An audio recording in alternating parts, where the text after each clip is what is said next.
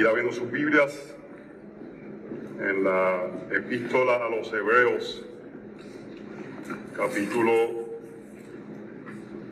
1, 3, 13. Estaremos viendo del 7 hasta el 14. Vamos a orar. Señor, gracias por tu palabra.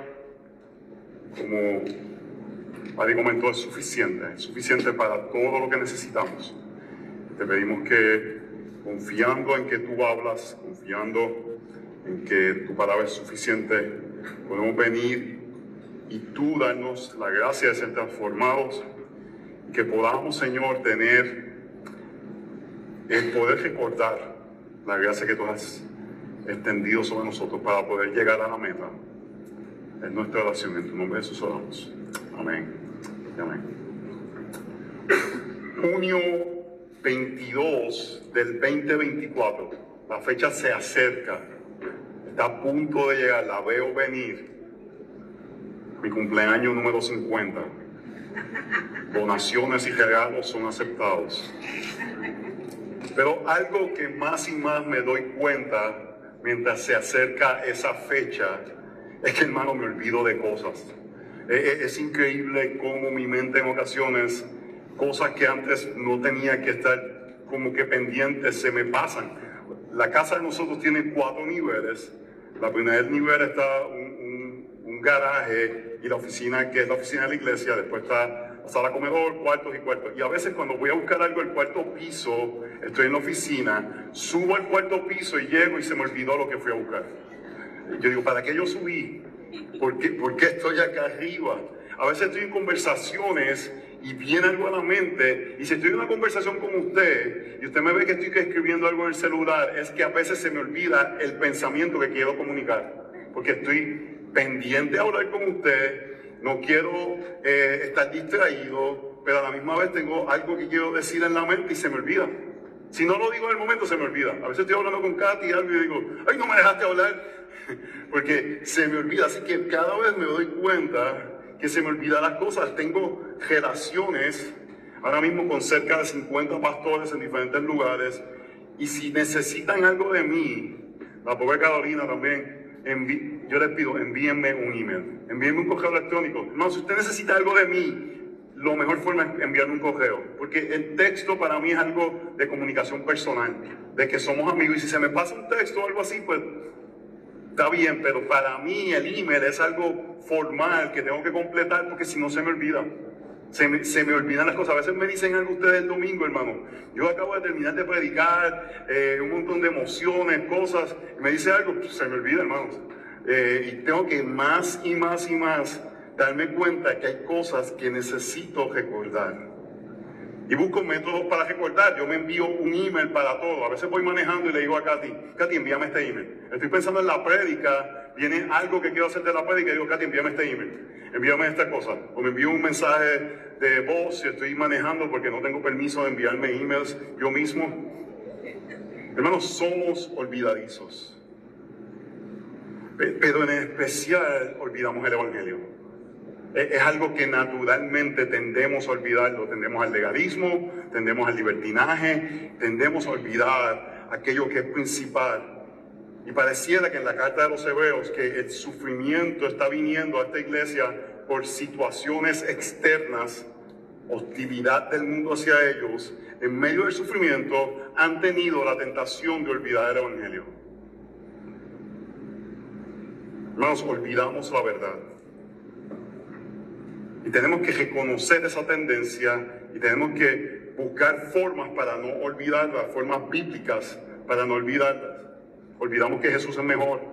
Olvidamos que tenemos acceso a la presencia del Señor. Olvidamos esto y estas cosas y nos olvidamos que venimos a la asamblea gozosamente. Olvidamos que necesitamos del cuerpo de Cristo, olvidamos el llamado a sufrir juntamente con Cristo porque tendemos a olvidar. Y este texto quiere acordarnos de diferentes formas que debemos de recordar. Así que hermanos, vayamos a la suficiente, perfecta, inherente, eso quiere decir que no tiene ningún error, palabra de Dios, para que podamos recordar aquello que es de mayor importancia. Hebreos 13, versos 7 en adelante. Acuérdense de sus guías que les hablaron la palabra de Dios y considerando el resultado de su conducta, imiten su fe. Jesucristo es el mismo ayer y hoy y por los siglos. No se dejen llevar por doctrinas diversas y extrañas, porque es buena cosa para el corazón el ser fortalecido por la gracia, no por alimentos de los que no reciben beneficio los que de ellos se ocupan. Nosotros tenemos un altar del cual no tienen derecho a comer los que sirven en el tabernáculo, porque los cuerpos de aquellos animales cuya sangre es llevada al santuario por el sumo sacerdote como ofrenda por el pecado, son quemados fuera del campamento. Por lo cual también Jesús, para santificar al pueblo mediante su propia sangre, pareció fuera de la puerta. Así pues salgamos a su encuentro fuera del campamento, llevando su oprobio. Porque no tenemos aquí una ciudad permanente, sino que buscamos la que está por venir. Hermanos, esta es la palabra de nuestro Dios. Jesús es mejor. Ahí estaba diciendo en Texas que estoy practicando mi R final, es mejor. y una de las razones, hermanos, que hemos visto es porque Él nos habla, es cercano, tenemos acceso a Él. Y vemos que Él se convierte en el ancla de nuestra fe. Estamos cimentados en Él porque estamos anclados en la verdad del Evangelio. Y en la carta a los Hebreos nos ha dicho que sigamos el ejemplo de otros de la fe para que pongamos nuestra mirada en Jesús y podamos llegar hasta la meta. La carta a los Hebreos es acerca de no cometer apostasía, de no abandonar la fe, de llegar hasta la meta. De no importando si tenemos circunstancias, sea nuestro pecado, sea el pecado de otros, sea la pérdida de bienes, sea la, salud, podamos continuar hasta la meta. Y hemos visto en el capítulo 13 que nos llama a la fidelidad, a ser santos, a amarnos los unos a los otros, a no endurecer nuestro corazón. Y un énfasis de la carta de los hebreos es este énfasis a que escuchemos, a que nuestros oídos estén atentos a escuchar, a que estén abiertos, porque la forma que no olvidamos es si escuchamos. Es si podemos tener nuestro corazón y ser eh, instruidos por la palabra del Señor. Pero algo importante, hermanos, es que no solamente somos instruidos por la palabra de Dios como un acto académico, es que somos instruidos por Dios mismo cuando su palabra es predicada a nosotros. Hebreos 12:25 dice, tengan cuidado de no rechazar aquel que habla. Hermanos, cuando la palabra de Dios es predicada, Dios está hablando. Y no rechazamos a predicadores mientras ellos sean fieles a lo que la palabra de Dios dice. Y nos está diciendo que no los rechacemos. Porque si aquellos no escaparon cuando rechazaron el que los amonestó sobre la tierra, mucho menos escaparemos nosotros si nos apartamos de aquel que nos amonesta desde el cielo. Hermanos, y Dios no está como que diciéndole, si no haces lo que yo diga, te voy a castigar. Ese no es Dios. Dios no es un Dios que toma venganza de esa manera de que si me porto bien esta semana me salen bien las cosas, si me porto mal la semana que viene no me van a salir tan bien. Eso no es una teología bíblica, pero la Biblia enseña claramente que si no nos sometemos a Dios, hay dos realidades. Si no eres creyente, al final recibirás la ira de Dios. Eso es lo que mereces, es no haber escuchado a Dios. Pero un creyente, vimos en Hebreos capítulo 12, que si no está sometido a Dios, si no está mirando al Señor, si está desviándose, Dios a utilizar la disciplina para volverlo a su lugar. Por eso dice, por esta razón sufrir. Para que tu conducta se alinee al Evangelio. Entonces no es como que te portaste mal, te voy a castigar. Pero si eres un verdadero creyente, Dios a usar cualquier medio para que tú llegues a la meta. Y en ocasiones tenemos que mirar nuestra vida y decir, ok, está pasando estas cosas, déjame ver si algo que es claro en la Biblia no lo estoy haciendo. Porque no es acerca de que quiero que pase la circunstancia. Ese no es, me, voy a, me voy a alinear para que entonces me quiten el castigo. Ese no es, es, me voy a alinear porque quiero que mi carácter sea de acuerdo a la persona de Dios. Dios está llamando mi atención para que yo sea más como Él. Y el capítulo 13 estamos siendo llamados a vivir en amor y pureza. Está diciendo todas estas verdades del Evangelio nos llama a qué? A vivir en amor y pureza, reflejando el carácter de Dios. Y ahora estamos siendo llamados a no olvidar las verdades del Evangelio para poder sufrir juntamente con Cristo. Hermanos, cuando el sufrimiento llega, es bien fácil ser centrados en uno mismo. La tentación es esa, comenzar a pensar en uno y uno no va a amar a otros y va a olvidar la verdad. Porque la verdad bíblica te va a decir, no te mires a ti, mira al Señor, no mires tus circunstancias, no es acerca de lo que está sucediendo. Hermanos, si no somos masoquistas, pero nuestra mirada no se pone en nosotros, se pone en la persona de Dios. Y este texto nos quiere decir algo, nos quiere enseñar algo que el mundo está siendo hostil y para poder permanecer tenemos que no olvidarnos de la verdad para poder sufrir juntamente con Cristo. El mundo es hostil, Dios nos llama a sufrir con Cristo. ¿Quién dice amén? ¿Verdad? Dios nos llama a sufrir con Cristo para que en un mundo hostil podamos sufrir con Cristo, tenemos que recordar verdades. Tenemos que estar afianzados en la palabra del Señor. Tenemos que creer ciertas cosas para poder juntamente con Él sufrir y ser parte del reino. Un muchacho en la conferencia se me acercó, joven, comenzó un ministerio hispano en, en un lugar y la iglesia que lo contrató de momento decide poner a predicar damas los domingos. Y eso va contra su convicción enseñada por la palabra del Señor. Su esposa acaba de tener un bebé. El plan médico está atado a su trabajo.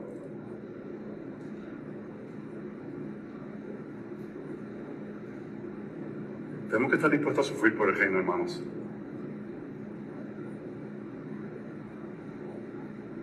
Y a veces estamos más pendientes de nuestras preferencias, nos molestamos cuando cosas pequeñas son ajustadas en nuestras vidas, cuando realmente el Señor nos llama a participar de sus sufrimientos.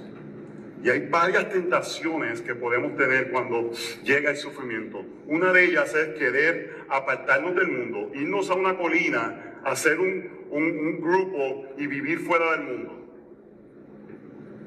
Pero eso no es bíblico. La otra es, vamos a parecernos al mundo.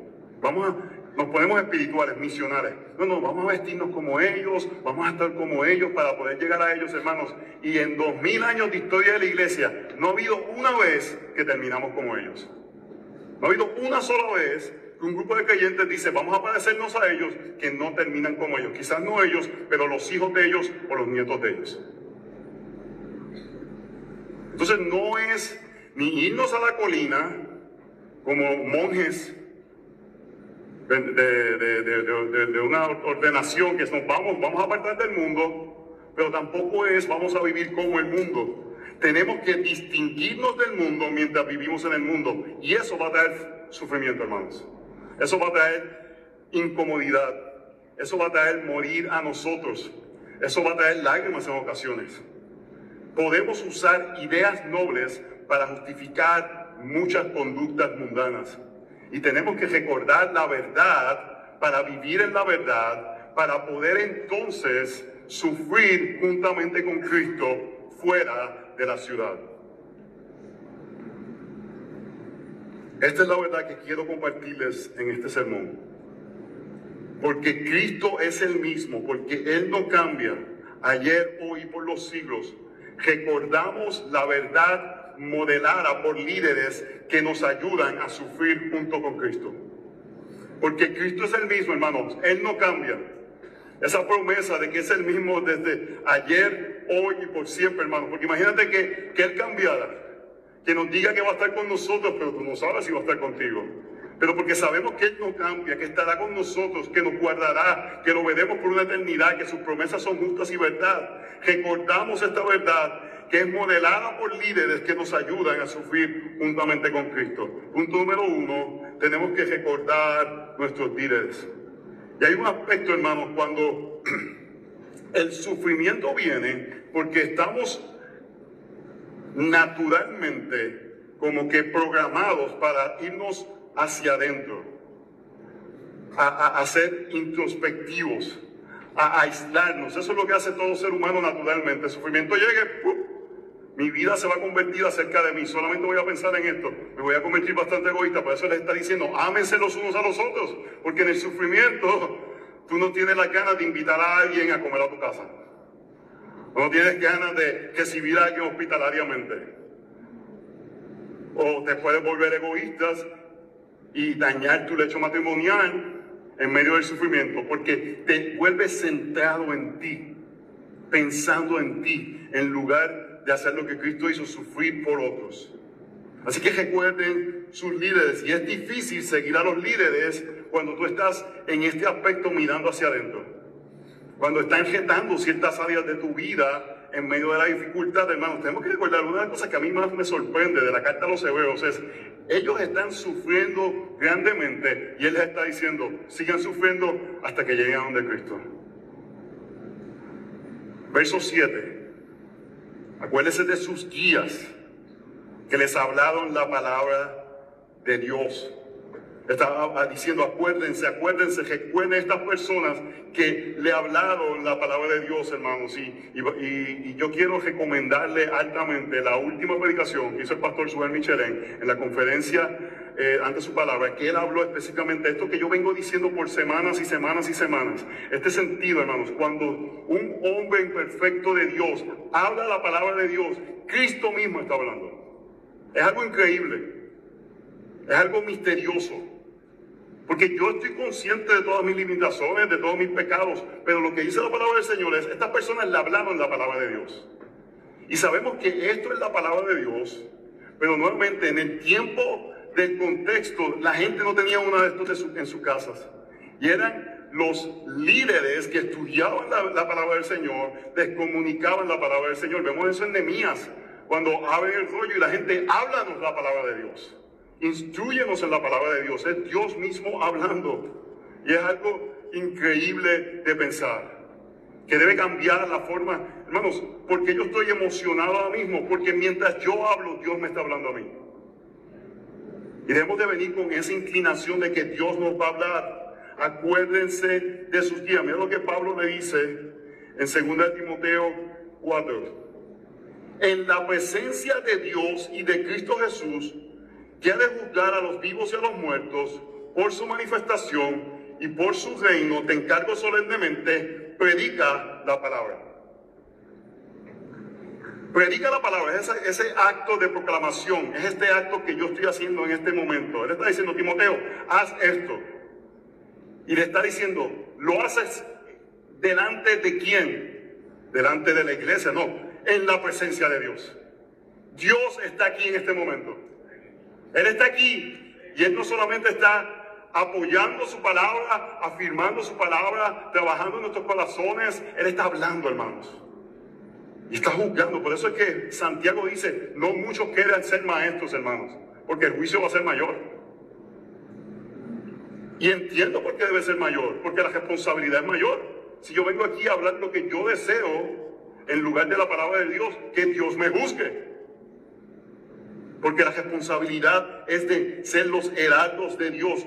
Y dentro de la imperfección de un ser humano, Dios decide hablar.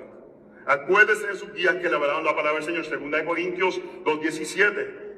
Pues no somos como muchos que comercian la palabra de Dios, sino que con sinceridad, hermano, esto es increíble, como de parte de Dios, hablamos en Cristo delante de Dios delante de Dios, de parte de Dios.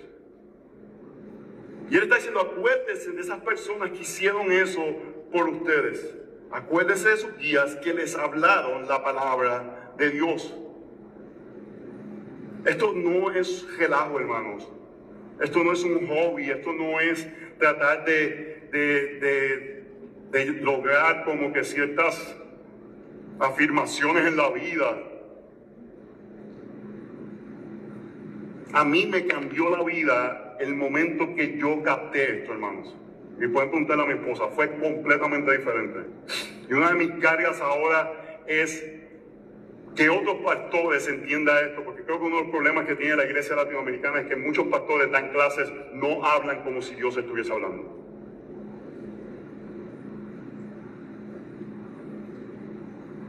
Y para que esto sea algo que suceda, hermanos, la palabra de Dios tiene poder en sí. Y a veces usted ve un hombre que Dios usó una mula, pero Dios puede usar hombres en situaciones eh, pecaminosas porque la palabra tiene poder. Pero el plan de Dios es que hombres cuiden su vida y sean ejemplos por su vida para que otros vean la palabra de Dios predicada y modelada. Primera Timoteo 4:14, no descuides el don espiritual que está en ti, que te fue conferido por medio de la profecía, por la exposición de manos del presbiterio don espiritual en Timoteo que otros pastores afirmaron en él, hermano, nadie se invita a predicar el mismo, otros tienen que invitarlo. Reflexiona sobre estas cosas, dedícate a ellas para que tu aprovechamiento sea evidente a todos. Hermano, la gente debe decir, él, está mejorando, todavía como que la gente se las come, que se ni qué, pero hay uno aquí que me dice, yo no te entendía cuando llegaba, ya ahora te entiendo. Y digo, es que tú estabas muerto en tus delitos y pecados cuando llegaste aquí. Por eso me entiendes ahora, ya antes no me entendía. No voy a decir quién es. Pero tiene que haber un aprovechamiento, tiene que haber un crecimiento. Pero el verso 16 es clave y es lo que tiene que ver. Ten cuidado de ti mismo y de la enseñanza. Mi, labor principal como pastor es cuidarme de mí mismo y la enseñanza.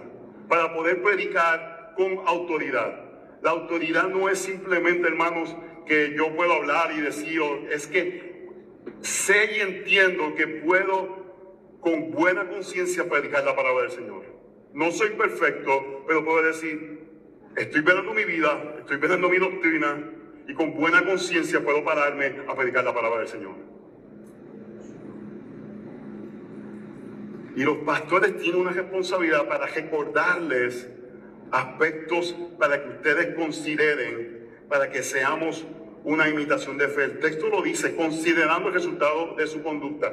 Le está diciendo, acuérdense de ello y consideren, usted tiene un trabajo aquí.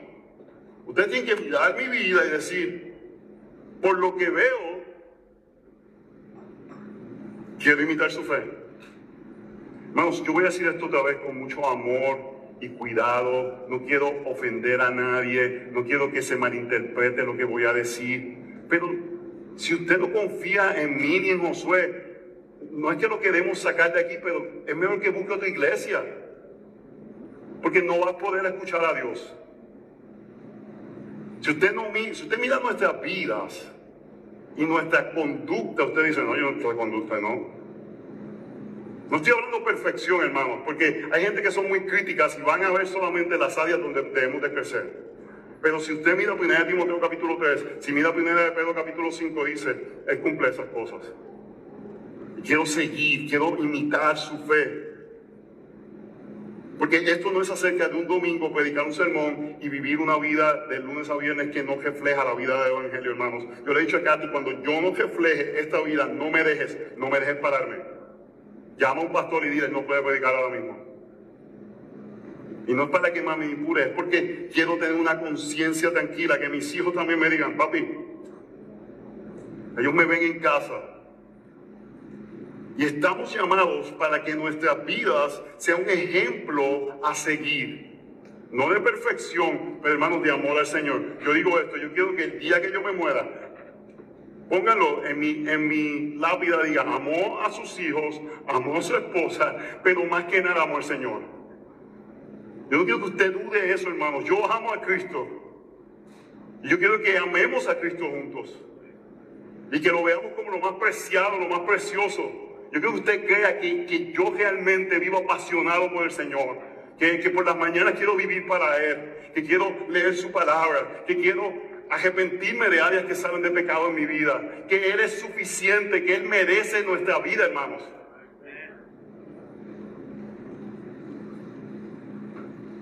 Y nuestra vida, usted debe de considerarla, lo dice el, texto, considerando el resultado de su conducta. Y no es imitar mi personalidad ni técnica, es, es aspectos de vida de piedad. Usted ve el resultado de nuestra vida. Por eso los pastores deben tener vidas ordenadas. El mensaje tiene que ser autentizado, autentificado por la vida. Y voy a decir algo, parece injusto para ellos dos. ¿Qué? ¿Qué tú dices? Pero pareciera injusto. Pareciera injusto y se ha hecho de víctimas a los hijos de pastores.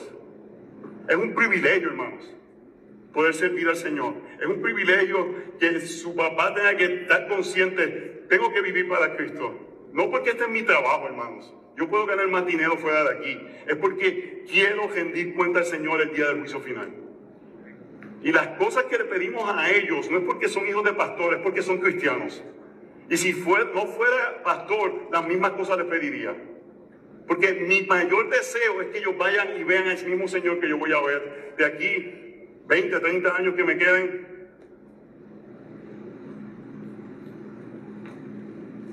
Hermanos, líderes, si usted se mueve de una iglesia, busca un pastor dispuesto a sufrir por la congregación.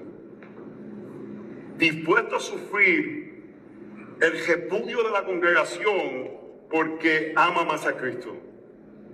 Segunda de Corintios 4:11, porque nosotros que vivimos constantemente estamos siendo entregados a muerte por causa de Jesús, para que también la vida de Jesús se manifieste en nuestro cuerpo mortal. Así que en nosotros obre la muerte, para en nosotros la vida.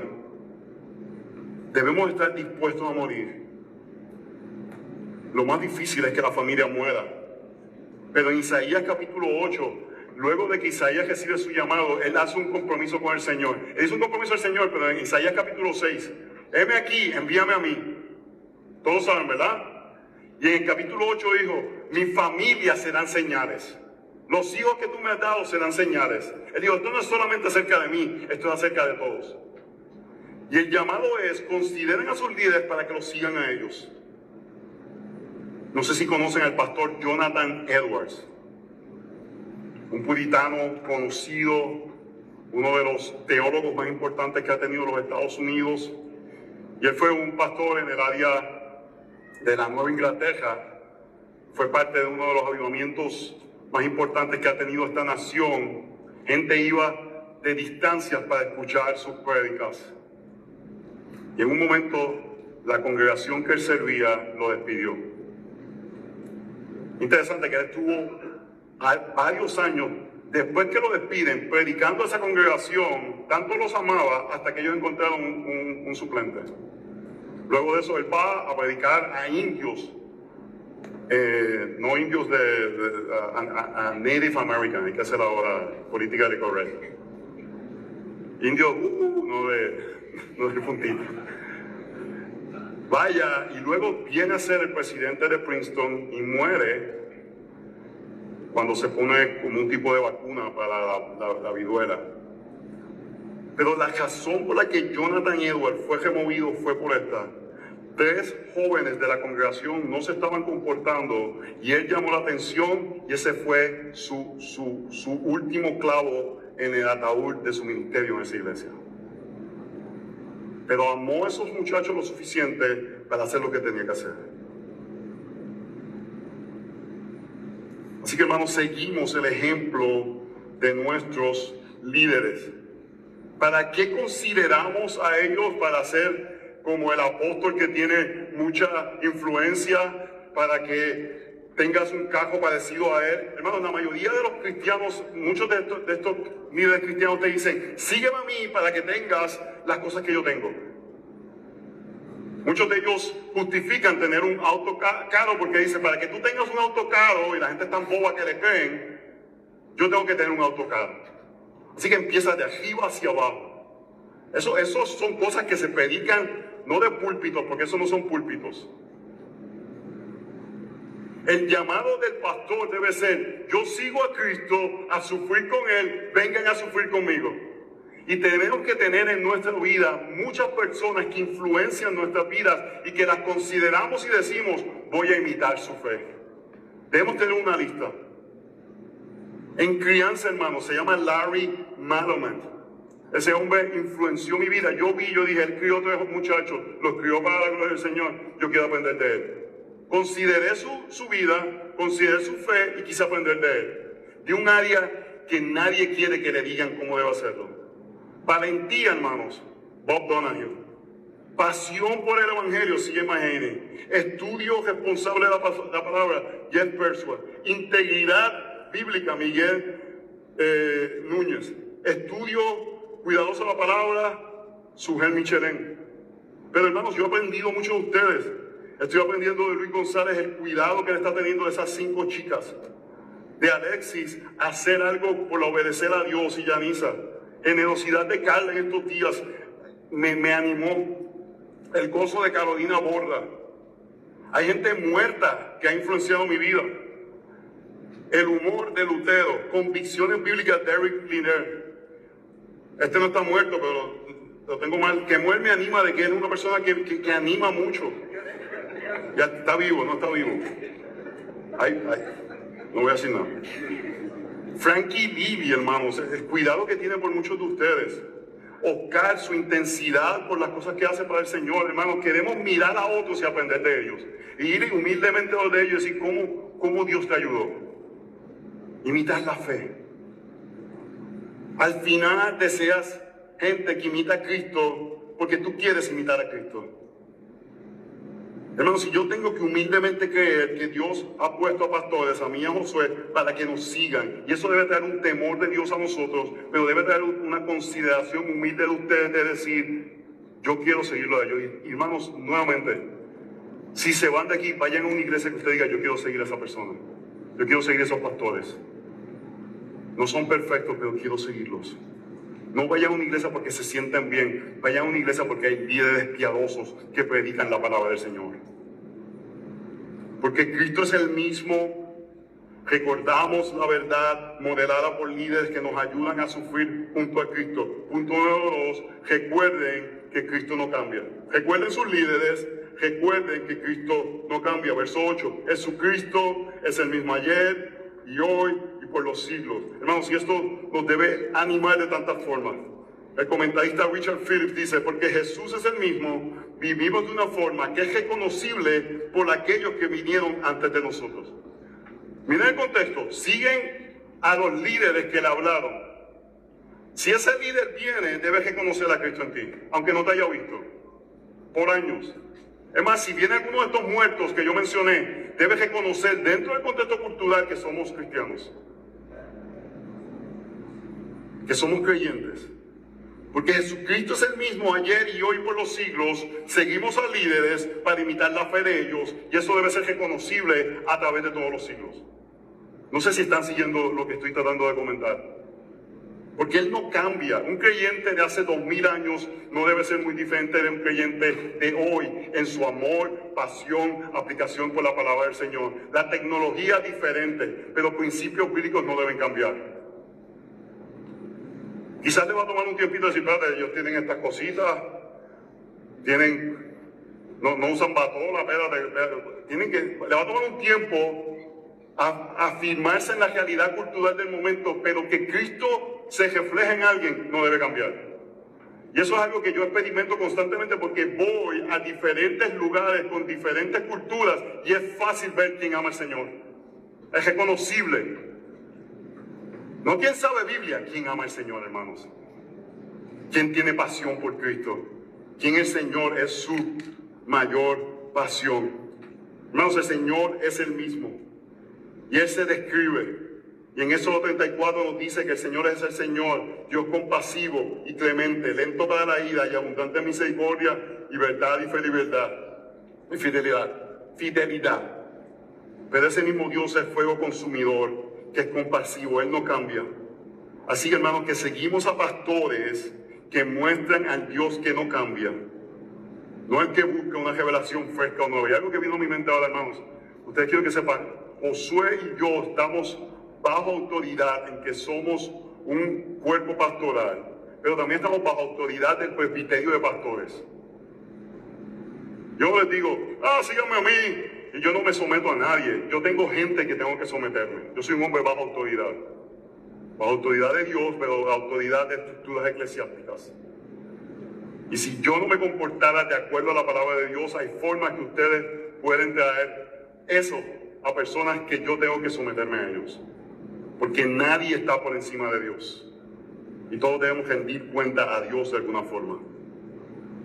Hermanos, porque el Señor no cambia, porque es el mismo, recordamos la verdad. Verso 9. No se dejen llevar por doctrinas diversas y extrañas, porque es bueno cosa para el corazón el ser fortalecido por la gracia, no por alimentos de los que no recibieron beneficio los que de ellos ocupaban. Recuerden a sus pastores, a sus líderes, recuerden que Jesús no cambia, recuerden la verdad para no ser llevados por la mentira, para no ser engañados. Hermanos, hay tantas mentiras que nos dicen y, la herramienta principal del diablo es hacernos creer que creemos algo que es bíblico que no está ni cerca de ser bíblico. Y pensar en nuestro corazón que estamos siguiendo la palabra del Señor, porque alguien dijo algo que parecía, ayúdate que yo te ayudaré. Ay, si eso parece bien chévere. Y hacemos filosofías de vida pensando que estamos sometidos a la palabra del Señor y no estamos haciendo eso. No se dejen llevar por doctrinas diversas y extrañas. ¿Cómo nos protegemos de eso? De acuerdo al texto. Siguiendo a los líderes, imitando su fe. De acuerdo al texto, sí, cuando usted prende la televisión y sale enlace y están diciendo una lluvia de disparates. ¿Sabe lo que es enlace? Un canal de televisión de prosperidad. Pero porque mencionan a Dios un poquito y ponen música que le hace sentir a usted que usted está como que cerca de Dios, apaga esa porquería, hermanos. Apágala. Porque te vas a dejar llevar por doctrinas diversas y extrañas. Cuando prendes la televisión a ciertos horarios y salen las cinco, digo, las cinco mujeres estas de View, ya sé por la que se quedó la parte de Apague esa porquería, hermano. Porque lo que dicen son cosas que parecen que son buenas. Oprah Winfrey cambió la cultura de Estados Unidos diciendo a la gente mentiras. Puras mentiras. Que alimentan nuestro ego, que nos hace sentir bien. Hermanos, la consistencia está en Cristo y en seguir a líderes que siguen el mensaje apostólico hasta que el Señor venga, el mensaje antiguo. Nuestro deseo siempre es movernos hacia la novedad. Ustedes no se acuerdan en iglesia, hay que, eh, eh, hay que buscar el mensaje de nuevo de este año. Eh, el aspecto fresco, que, me tiren el mantito encima. ¿Verdad? Que, muchos de nosotros tuvimos iglesias así. Hermano, no hay un mensaje nuevo, hay un mensaje constante, hay un mensaje que no se acaba, que no se acaba. Y es que Jesucristo no cambia, el Evangelio es el que salva. Y algunos de estos mensajes que tenemos que cuidarnos, hermanos, número uno, el libertinaje. Yo dicto mi ética. Tenemos que tener cuidado de eso en este tiempo. La ética del creyente sale de la palabra del Señor. ¿Cómo nos comportamos? Y hay áreas de libertad pero hay áreas claras que la Biblia nos dice así nos comportamos. Y porque ahora le pertenecemos a Él, motivados por la gracia, nos sometemos a esa área. El cristianismo motivador, ese de que cree en ti, cree, en tus sueños, be your true self. Pero déjeme decirle desde mi perspectiva cuál es la doctrina diversa y extraña que más afecta o pudiera afectar a esta congregación. En otros lugares quizás no, pero es el evangelio terapéutico. Este sentido de que hay aspectos del alma que son resueltos por medio de catarsis. Cuando deben ser resueltos por medio de confesión de pecado. Creemos que hay aspectos fisiológicos que necesitan ser tratados por doctores, pero creemos que aspectos de conducta son tratados por la Biblia, son tratados por la palabra del Señor. No vas a encontrar ninguna solución a tus problemas en la psicología, aunque te pongan el título de cristiano en la, en la puerta. Eso es un oxímoron, psicólogo cristiano, eso no existe. Porque nos van a invitar a mirarnos a nosotros mismos, a hacernos las víctimas, a echarle la culpa a otras personas, a ponernos en una posición donde solamente somos, no somos responsables de nada y todo el mundo es responsable de lo demás. No, si todos fuéramos a eso, nadie tiene culpa de nada. Y por eso es que vivimos un mundo que ahora nadie tiene culpa de nada. La gente va a una ciudad, destruye las tiendas. No es que eso es la respuesta adecuada a lo que han vivido por toda su vida. Eso es el evangelio terapéutico. Nadie es responsable de sus acciones.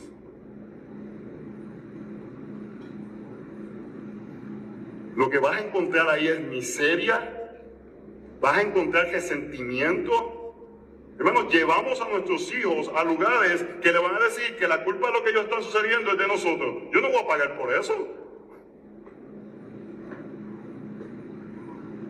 Eso es básicamente lo que sucede. Usted va a llevarlo ahí, va a empezar a preguntarle, ¿y tu papá cómo te trataba de chiquito? Y hermanos, el ser humano tiene la capacidad de cambiar la realidad y de levantar narrativas. No estoy diciendo que algunos tuvieron padres horrendos. Yo sé que muchas personas, pero a veces personas que trataron lo mejor se ven como ogros porque te crees la narrativa de que eres una víctima. Así que yo no le voy a pagar para que me lo pongan en contra a mí. Nadie, nadie, parece que nadie, nadie está de acuerdo o algo. Hermanos, no necesitamos encontrar catarsis. ¿Entienden lo que es una catarsis? Una catarsis es un momento donde ¡ah! Se nos prendió el bombillo.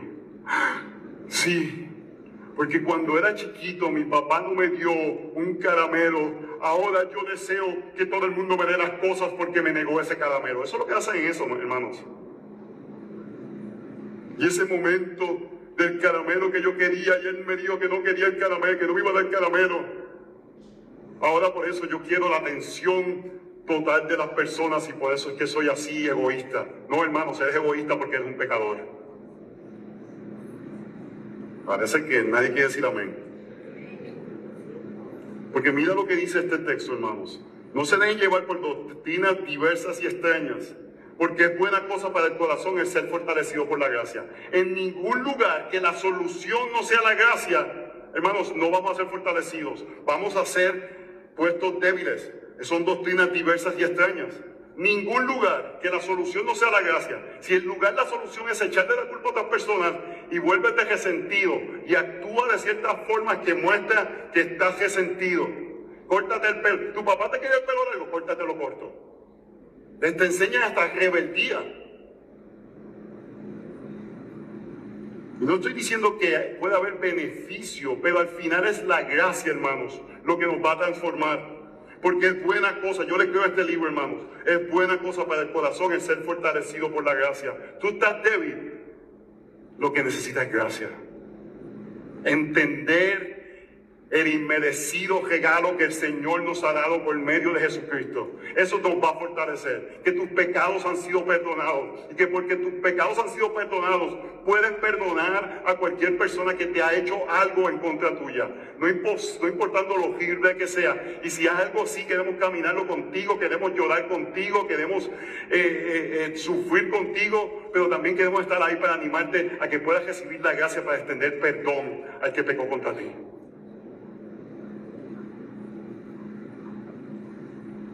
Hermanos, la gracia no es licencia para pecar. La gracia no es una carga pesada, es la libertad de ser hecho parte de la familia del Señor, que cambia nuestros afectos a desear ser como Dios y buscar un anhelo por la santidad. Cuando no deseamos la santidad, ¿usted sabe cuál es el problema? El problema no es intentar, el problema es falta de gracia. Si yo no deseo la santidad es porque no hay suficiente gracia en mi vida que yo digo, wow, Dios es tan increíble como un ser que es perfecto, que no tiene que darme nada, decide dar lo más preciado de Él para yo ser salvado. Entonces, ¿cómo ahora no puedo vivir para Él? La gracia es lo que te impulsa, hermano. No debe ser sentido de culpa, no debe ser un sentido de que me quiero portar bien, es un sentido de asombro que la gracia nos fortalece. Cuando estamos caídos, cuando estamos cansados, hermanos, buscamos la gracia. No hay vacación que pueda resolver el problema de pereza espiritual que solamente la gracia puede ser. Y tenemos que tener cuidado, hermanos, de cómo caminamos la gracia que hemos predicado para no irnos ni al libertinaje, que quiere decir, ah, no me importa, Dios es bueno, puedo vivir como sea, ni al legalismo, que es decir, porque ahora, ahora tengo que portarme bien para que Dios me ame. Y quiero recomendarle un libro, el pastor Josué lo comentó esta semana en una comunicación que tenía, se llama El Cristo Completo. Presenta cómo podemos ver la solución del Evangelio frente al libertinaje y al legalismo. Así que hermanos, somos fortalecidos por la gracia. Cuando la gracia está en mente, el yugo no es fuerte, no es pesado, es liviano servir al Señor. Y mira lo que nos dice, que no somos fortalecidos por alimentos, de los que reciben beneficio, los que de ellos se ocupan. Lo que está diciendo, hermanos, si tú estás cansado espiritualmente, un steak no te va a ayudar. Irte ahí a fuego de chau, que te sigan trayendo carne ahí como un loco. ¿Saben lo que es echado, verdad? Que te siguen trayendo ahí la, picaña esa ahí que sabe increíble, hermano. Junio 22 me pueden llevar a comer picaña. No es aspecto físico, hermanos.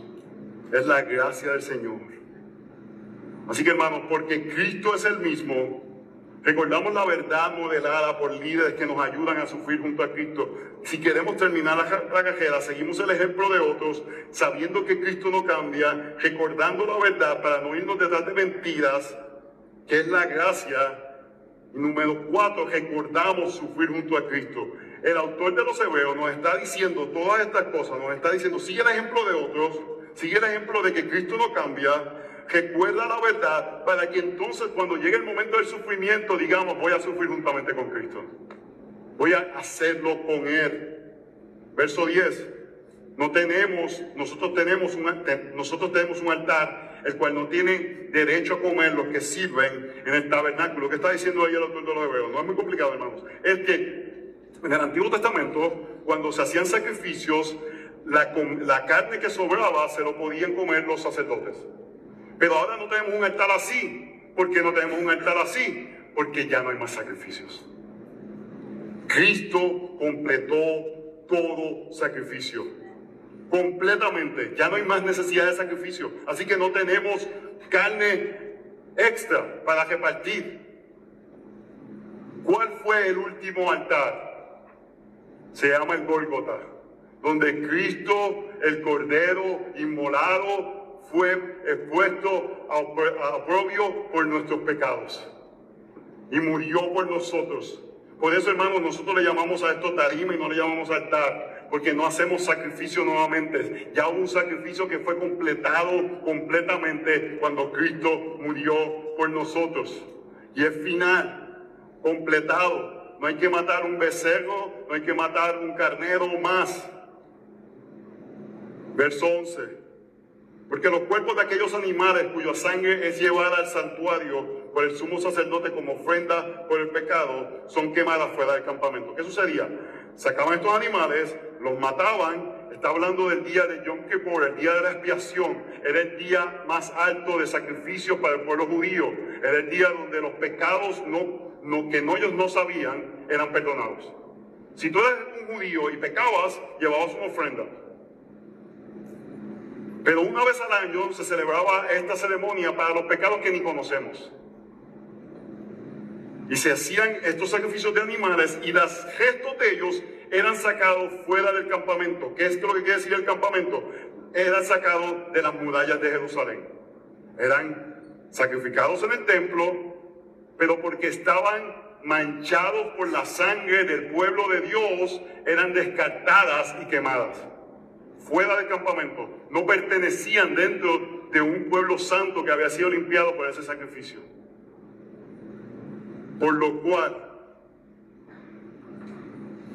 también Jesús, para santificar al pueblo mediante su propia sangre, padeció fuera de la puerta. Lo que está diciendo, ese sacrificio final hizo el mismo modelo. Cristo vino a ser esa carne despreciada, esa carne extra. ¿Por qué? Porque el pecado del pueblo estaba sobre él. Así que fue sacado fuera de la ciudad. La crucifixión de nuestro Señor fue fuera de Jerusalén. Y Él fue sacado, fue rechazado, fue hecho pecado. El texto que habló Josué hoy en el llamado a la oración. El que no conoció pecado fue hecho pecado. Sacado fuera del campamento, avergonzado. Tú no perteneces. El Hijo de Dios, el que con su voz todo fue formado, fue hecho pecado y fue humillado.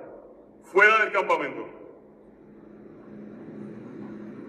Y porque Jesús ofreció un sacrificio superior, no hay que hacer nuevos sacrificios, porque todo el pecado estuvo en él. Y miren el llamado que hace el autor de los Hebreos ahora a nosotros, dentro de este marco de que Jesús no cambia, de que seguimos a nuestros líderes y somos fortalecidos por la gracia. ¿Para qué? ¿Para qué esas cosas suceden? ¿Para qué seguimos a líderes que nos apuntan a la fe?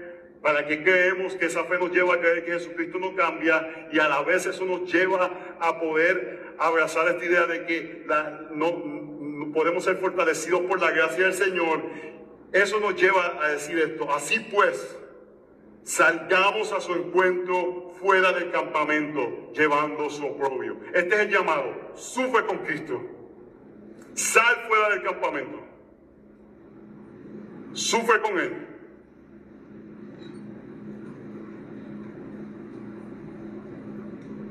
El autor de los Hebreos hace unos llamados increíbles de acercarnos a Jesús. Y un llamado es acercarnos a Él en el lugar santísimo. Confiadamente entramos a su presencia. Pero hace otro llamado. Y este llamado es, ve con Él a sufrir. Parece con Él. Y es interesante que usa el término salgamos. Es en plural. Nos está llamando a todos Está diciendo todos juntos, participamos juntos en los sufrimientos de Cristo. Hermanos, estos son sufrimientos por la causa de Cristo. Si, sin mantener tu lecho de matrimonio puro es un sacrificio, ven a Cristo primero. Si ponerte un traje modesto que refleje los principios bíblicos es un sacrificio, ven a Cristo. Si esperar a relacionarte con el sexo opuesto es un sacrificio, ven a Cristo. Si morir a tus preferencias por el bienestar del débil, ven a Cristo. Porque el llamado a morir es mucho más grande de estos aspectos de preferencia. Esto es morir a cosas profundas, a dar nuestras vidas por una causa que es eterna, no a tonteras que cantan nuestra atención. Hermanos, yo disfruto música de los años 80 y 90. Soy muy selectivo en la música que no es cristiana que escucho. Lo hago de forma discreta. ¿Por qué? Porque no quiero tentar la, la conciencia de nadie. Estuve casi 20 años sin escuchar música de esa. Pero si eso hace a alguien tropezar, muero a ella hoy mismo, hermanos. Porque no es acerca de nuestras preferencias. Es acerca de sufrir por el Señor cosas mayores.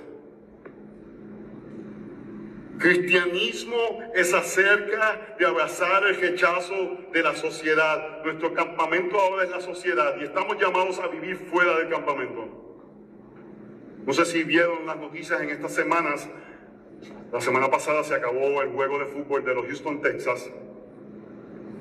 Y el quarterback, un muchacho joven, fue a hablar y a decir, eh, le doy toda la gloria de todo lo sucedido a, nuestro, a mi Señor y Salvador. Y cuando empezó a hablar le cortaron, ABC, o le cortaron.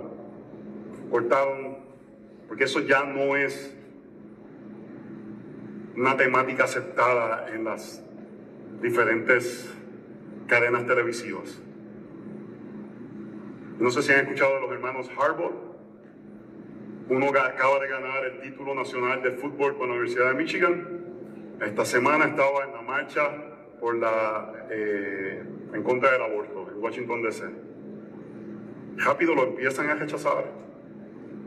Y ayer el coach de los Ravens, luego de su victoria en su conferencia de prensa, eh, citó Primera de Crónicas, el dominio, el poder, la gloria pertenece al Señor.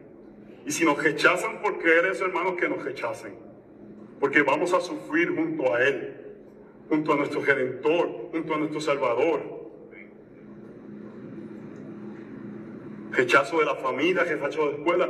Bueno, no, quiero a la edad de 12 años, mis padres deciden empezar a ir a la iglesia evangélica. Y, sinceramente, hermanos, por la gracia del Señor, para mí sufrir no es, este tipo de sufrimiento. Hay otros sufrimientos que no son difíciles, pero este tipo de sufrimiento de oprobio de la, de la sociedad no me, no me tienta, no es una tentación. Ustedes pueden ver en lo que yo pongo en Facebook.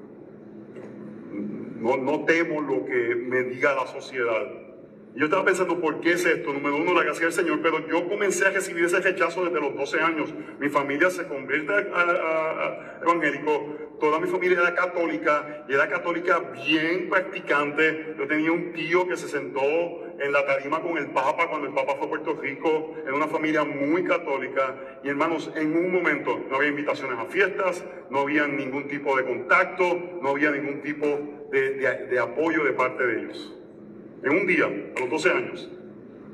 Todas las fiestas de Navidad, ¡pum!, se acabaron.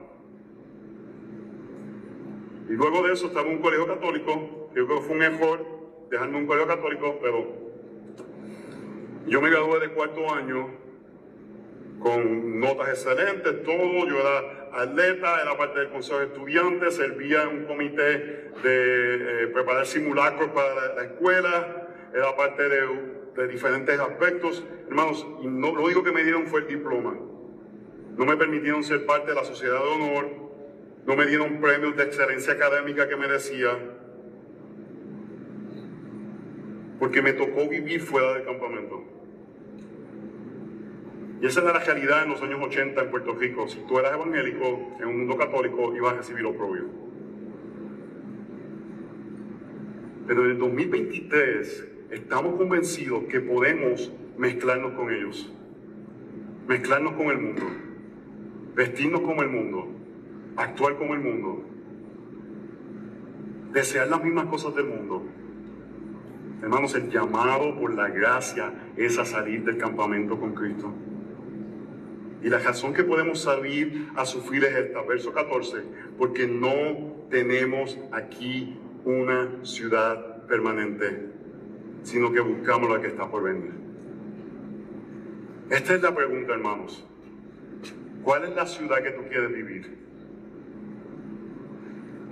¿La ciudad del hombre o la ciudad de Dios? Esto se va a terminar, hermanos. Más rápido de lo que pensamos. Aquellos que somos padres, uno parpadea y ese muchacho está a punto de pasarme, a punto, todavía no me pasa, a punto. Le falta un poquito todavía. Hermanos, si en el sufrimiento, estoy hablando de hostilidad del mundo, sale a la luz si realmente creemos la doctrina de la prosperidad.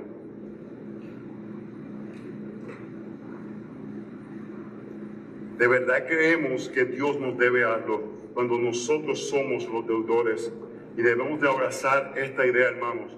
Somos desechados. Somos desechados por el mundo.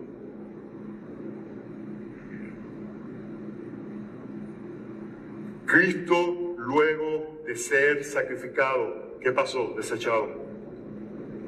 Hermanos, nuestra solución no está en primarias demócratas, republicanas, no está que Trump vuelva, que se vaya Biden, que venga DeSantis, que venga Haley. La solución para nosotros la tiene Cristo y está fuera del campamento. Tenemos que escoger o vivimos dentro del campamento o fuera del campamento. O vivimos para la cultura o vivimos para Cristo. Tenemos que escoger. Para ellos la tentación era volver al judaísmo. La razón que él usa esta ilustración de que Cristo salió fuera del campamento porque la tentación para ellos cuál era? Regresar al judaísmo, entrar a Jerusalén. Porque Él le dice, ahora tenemos un Sion nuevo. ¿Por qué? Porque Él le está diciendo, no entres, no vayas al campamento, no vayas a la ciudad, ve a la ciudad celestial. Y nosotros ninguno aquí yo creo que está tentado a convertirse al judaísmo. Nuestro campamento es el mundo. Para nosotros es poder eh, eh, ser como que aceptados por el mundo lo suficiente para obtener las cosas que deseamos.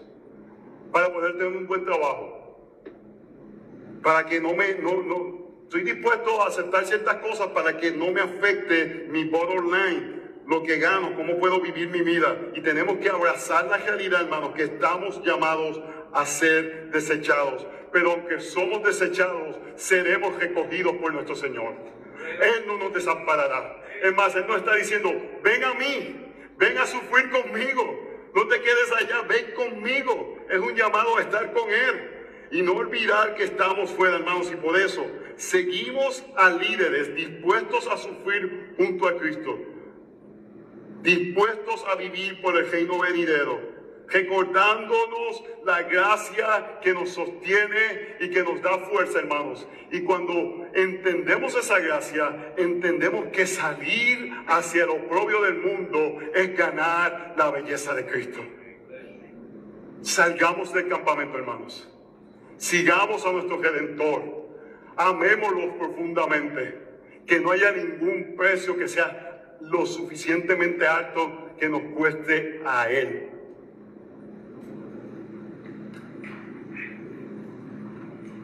Tendemos a olvidar, hermanos.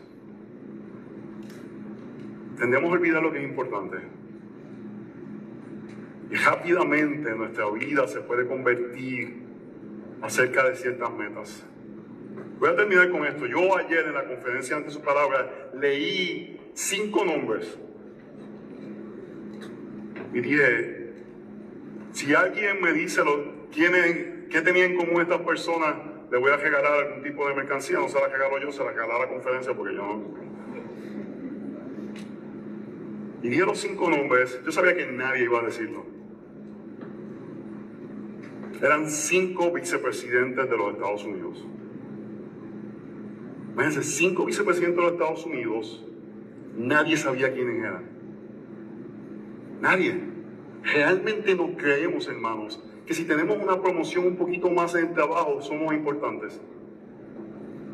Que si logramos un poquito más aquí en esto, somos importantes. No creemos esa mentira. Y no estoy diciendo, hermano, que no es que no vale la pena hacer las cosas para el Señor. Porque no estoy diciendo eso. Pero al final del día será olvidado. La motivación no debe ser un ego de ser aceptado. Y si viene en contra de nosotros, estamos dispuestos porque al final nuestra recompensa ya la tenemos fuera del campamento. Él nos llamó y estamos dispuestos a seguirlo, hermanos. Nuestro llamado es a morir para tener vida eterna. Oremos, Señor, te pedimos por tu misericordia que tú estés con tu pueblo que nos ayudes. La banda puede subir, si suban, vamos a cantar una canción. Poder responder a la gracia que fortalece.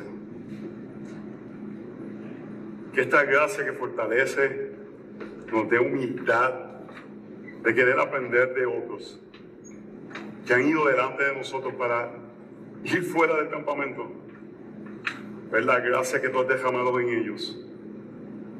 Queremos vivir para ti, Señor. No importando lo que esto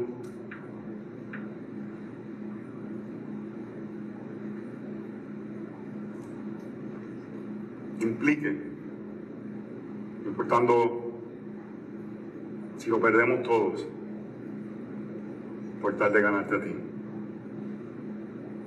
Ayúdanos, Señor, a no olvidar la verdad, no seguir ideas falsas, para que nuestro corazón sea fortalecido en tu, en tu verdad, para que tu pueblo llegue a la meta. En el nombre de Jesús oramos.